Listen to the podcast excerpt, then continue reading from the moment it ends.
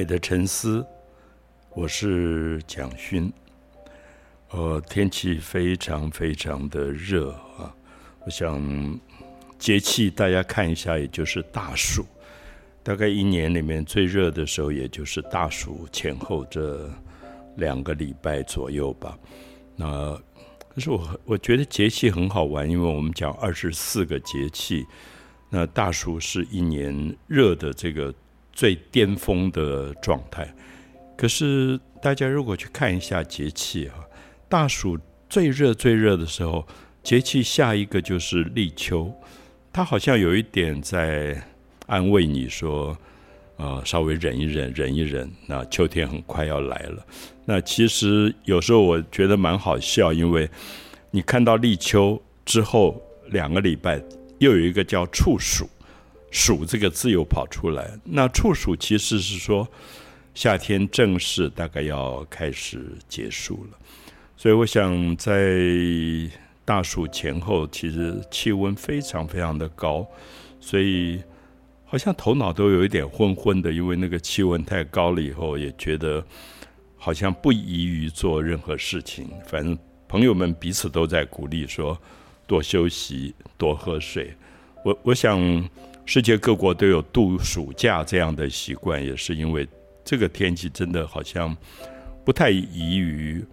做什么太精密的活动啊？我我觉得，特别是思考，就是我这几年就忽然发现，好像没有办法想问题，就是那个头脑有一点热昏了。我们常常讲热昏了那种那种感觉。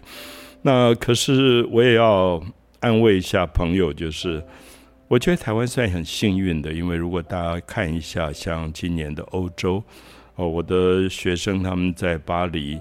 每天都会传那个气温表给我看，这几天大概都是四十七度。那我很难想象巴黎四十七度，因为我在巴黎很久。那他的房子多半是没有暖气的，因为他们觉得纬度那么高，不需要暖气，不需要冷气，大概也只有暖气的设备。可是如果四十七度这样的气温，我们就会发现，好多人都开始生病，身体出问题啊！所以我想，也许我们应该庆幸，因为一个海岛的气候，所以它大概还有风。而且我这一阵子我最渴望就是午后雷阵雨。我觉得，因为午后能够打雷、闪电、噼里啪啦下一阵雨，真的就改善很多，好像那个环境就。瞬间就凉下来了，所以我想这段时间好像也不敢乱跑，觉得尽量留在家里，在画室画画。那画了很多的猫。那最近有一张不大，大概三十公分乘九十公分的一张横向的一个小作品，在东华书局。哦，我想我们节目里面介绍过很多次，东华书局就是。呃，它是一个书店，一个老的书店，同时它现在也卖 bagel，呃，有简餐，然后喝点咖啡。那地点很方便，因为就在台湾银行总行的正对面，就重庆南路的一段一百四十七号。那因为这个书店里提供了一面白色的呃挂板给我，所以我就固定在这边展一张画。那原来展比较大的作品，后来我发现说，其实到一个咖啡厅喝咖啡的人旁边有一个小小的作品，呃，尤其像猫这样的主题，那陪伴他们喝咖啡，喝个下午茶，好像是一个蛮好的一个对话的关系。所以最近选的，呃，有两次啊，都是跟猫主题有有关的。那这次这一个猫比较特殊。是我在二零二一年的时候五月吧，我记得是五月十六号，台北忽然宣布三级警戒，所以我那个时候在台东，那本来买了飞机票要回来的，我就立刻就退掉了这个飞机票，因为觉得三级警戒真的有点紧张，因为台湾之前疫情没有那么严重，那大概是台湾疫情最严重的一个时候。所以我就退掉了飞机票，然后就问池上的朋友，那个呃驻村艺术家住的一个老农舍，在龙仔尾。那有没有人住？他们说没有。那我就立刻申请说，那我去住。所以我没有想到五月十六号一直住到八月底，差不多三个月的时间，就完全在这个老农舍。所以我也写了几篇文章介绍那个农舍周边的环境。它是一个非常独立的农舍。我们知道以前的农家哈，四面都是稻田的，然后它就是一个有点像三合院这样老房子。那前面有一个很大的广场，因为以前农民要晒那个稻谷。我不知道阿佑有没有看过那个，就是他稻谷收了以后要晒干。嗯，那现在当然不用晒了，因为它有电力的烘焙机器。那以前是要太阳晒的，好像有在什么纪录片之类的。你太年轻了，你太年轻。我们小时候最喜欢在这种我们叫晒谷场。嗯，我们喜欢在晒谷场玩，因为它很平，很大的一个一个场地，然后稻谷就堆的。一片一片的，那农民随时要拿一个把子去翻，因为那个稻谷晒它的话，你要各面都晒到，所以它就会一直翻。我们小孩子就在那边玩，然后这个时候最有趣，就家里养的鸡就会跑去吃那个稻谷，然后农民又会赶那个鸡，所以我印象童年当中最热闹就晒谷场就。小孩子好喜欢在里面玩，然后抓那个稻谷打仗啊什么之类的。那有一种夏天太阳晒出来呢，稻谷的香啊，那种非常天然的味道。对，满足的，就是它有一种富裕跟满足的那种快乐，就是好像一个饭锅饭蒸熟了那种那种快乐。那我这一次住在那边，当然现在农家用不到晒谷场。因为他们已经用现代电力在烘稻谷，那所以这个晒谷场嗯 其实有点废掉的感觉。那我就每天在这个农舍，我就忽然发现三级警戒对我一点影响都没有，因为没有左邻右舍，就是那个农舍是非常孤立在稻田当中，所以根本没有人会靠近。所以我有时候觉得好像口罩也不需要戴，那可是。有时候又觉得好像还是带起来出去走一走，怕被人家检举，然后就会有很多猫来陪我走路，这是我觉得最神奇的。而且有照片、有纪录片，刚好有一位导演肖菊珍导演来拍一些访问，所以他就看到我跟猫在散步，他就觉得很神奇，就就拍下来。那些猫搞不好以为老师也是他们的同伴。就是一起散步的，我我觉得很有趣，因为我都觉得狗会陪人散步，我没有听说过猫会陪人散步。可那只猫可以跟我走两个小时，就是我在田里走路的时候，那我自己现在重新去看那些照片，我都觉得哇，不可思议，怎么会有一个那么爱散步的猫，而且就跟在我旁边，非常安静。那有时候它累了，它就趴在地上，那我就等它一下，然后问它说。会不会很累啊？我们要回家，呃，它就挣扎着又跟我继续走。我觉得猫有一种我很难解释的灵性，就是有时候我觉得狗有点憨憨的，可是猫非常的灵，就是你跟它讲什么，好像它都懂。它都会了解，嗯，而且狗的陪伴性很高，就是它会跟你玩，然后主动来找你，非常的可爱。可是我觉得猫的，像老师说的那个灵性，有点像是它陪伴你，但是它不太打扰。对，而且它也很有个性，它非常有它独立的那个部分，就是它陪我走路，可是我回到家，它就消失在田野里面。我到现在有有时候也觉得，哇，这个猫好像梦一样，就是。他不会不会来跟你一直黏的。那我自己平常那个时候我画画，然后我在读书，我抄佛经。那也有一只猫很有趣，就是另外一只，其实我都没有给它们取名字。我在脸书上也 PO 了它们的照片，很多人都鼓励我养它们，然后说赶快给它取名字。可是我没有取名字的原因，是因为我知道，人给动物一旦取了名字，你就离不开它。因为我听过一个故事，说美国的这种生物实验室，他们有时候要用兔子来做解剖的，或者青蛙做解剖的。那年轻人在大学里面实实验室，他养一个动物，他习惯给他取名字，可是老师是禁止他们取名字，因为他们说，一旦给动物取了名字，不管是兔子、青蛙，你就不忍心解剖了，因为它已经是一个生命，其实它本来就是生命，好像确立了一种豢养的关系，而且跟人的就是爱人了，就是一旦有名字就是爱人了。我觉得，所以我始终我觉得有一点犹豫，就是我不太想给他们取名字。可最近我画的一张水墨的猫，因为它就在我桌上睡着，我就画了它。然后在池上的谷仓美术馆展出，非常有趣。因为那天因为呃疫情的关系，所以我没有到现场。因为我我跟他们说，我的医生希望我不要接触太多人，所以那天去了大概有二十位在池上驻村过的艺术家。然后后来他们就传给我一个讯息，说每个人都在谈那只猫。那我才知道说哦，原来那个猫是。很多驻村的艺术家都养过的，因为通常艺术家在那边是一个月就住一个月。那我是因为疫情，所以我住了三个月。他们住一个月，他们就会跟那个猫很好，然后就发现最好笑是每个人都给那个猫取过名字。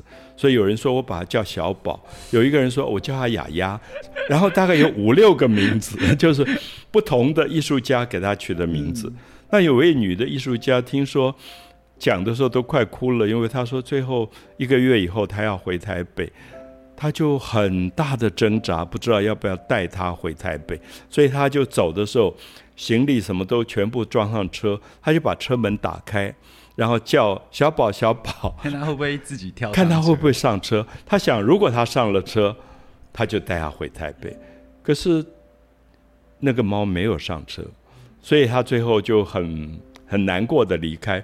可是我不晓得，我后来觉得这个猫留在池上是比较会不会比较好？我不敢这样判断了，我不是他，我不能代表。可是我当时的犹豫也是，我觉得我带他回台北，他就一定在公寓里。我有足够的时间陪伴他吗？我有没有一个够的空间让他？因为他在那个农舍，我看到他轰下就跑到树上去。我们有一棵莲雾树，它常上去抓壁虎，所以它其实有一点半流浪猫，就是可能有人喂它，它是宠物，可是同时它保有它自己在田野当中很自由的空间。这个跟都市里从小养在公寓里的猫，我想不太一样。所以我自己有很大的矛盾，我觉得生命到底应该是一个什么样的祝福？就是我们觉得一个孩子长大，给予他最好的食物照顾，好像就是最幸福的。其实有时候我也想，是不是适度的要给那个你爱的孩子一点点流浪的空间，让他走出去，让他去经历他自己生命里的一些一些挑战吧。这有点像我们在谈月那首诗时候第三段，其实是有点告别，就是。第二段就是远行，然后你你不能永远照顾它，所以我对那个猫的情感在这三个月当中有好多好多不同的认识。然后我坐在我的院子啊，我在读书，我忽然就发现那个猫忽然警觉起来，我不知道它看到什么，就它两个耳朵会忽然竖起来，然后它眼睛就盯着一个东西，目不转睛的看，那我就看往它看的方向看，我什么也没有看到。所以我就觉得好奇怪，就是猫是不是看到了我看不到的什么东西？就是在那个夏天的炽日艳艳的那个太阳光底下，它究竟看到了什么？所以我想到，在人类的古文明里面，有一个民族特别喜欢猫，就是埃及。埃及对，他们非常喜欢猫。我在博物馆看过很多他们做的猫的木乃伊，他们会把猫。跟人一样做木乃伊，而且他们用那个黑色纯黑的石头雕出的猫的雕像，在大英博物馆，那个美到让我有一点惊动。就是我觉得那个猫已经不是一块石头的雕刻，好像带着一个灵性，从三千多年又走回来了。就是猫身上的灵性，埃及人好像真的懂，他们好像觉得猫身上有一个跟人可以沟通的临界的一种密码或者符号的东西。就如果你一旦打开那个密码符号，你可以跟它的临界的世界沟通的。所以这一次在动画数据展出这一张猫，有一点是这样的动作，就是纯黑的背景，然后一只白的猫卧在那边，可是它忽然警觉起来，身体在一个备战的状态，好像蓄势待发，马上就要扑出去。我们知道，像猎豹也有这种动作，就是他们在捕猎猎物之前。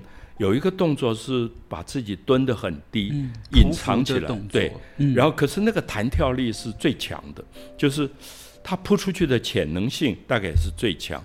有，我觉得有点像一个最好的运动员在跳高或跳远之前的蓄势待发，对，蓄势待发。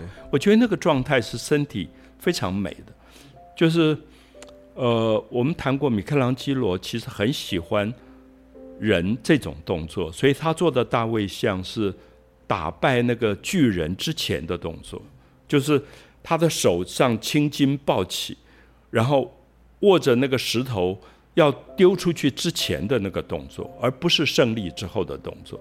因为他觉得胜利之后，人有时候其实蛮空虚的，因为那个胜利不像你想的那么快乐，会有一个有点像产后忧郁症，有一种不快乐，就我们打网球。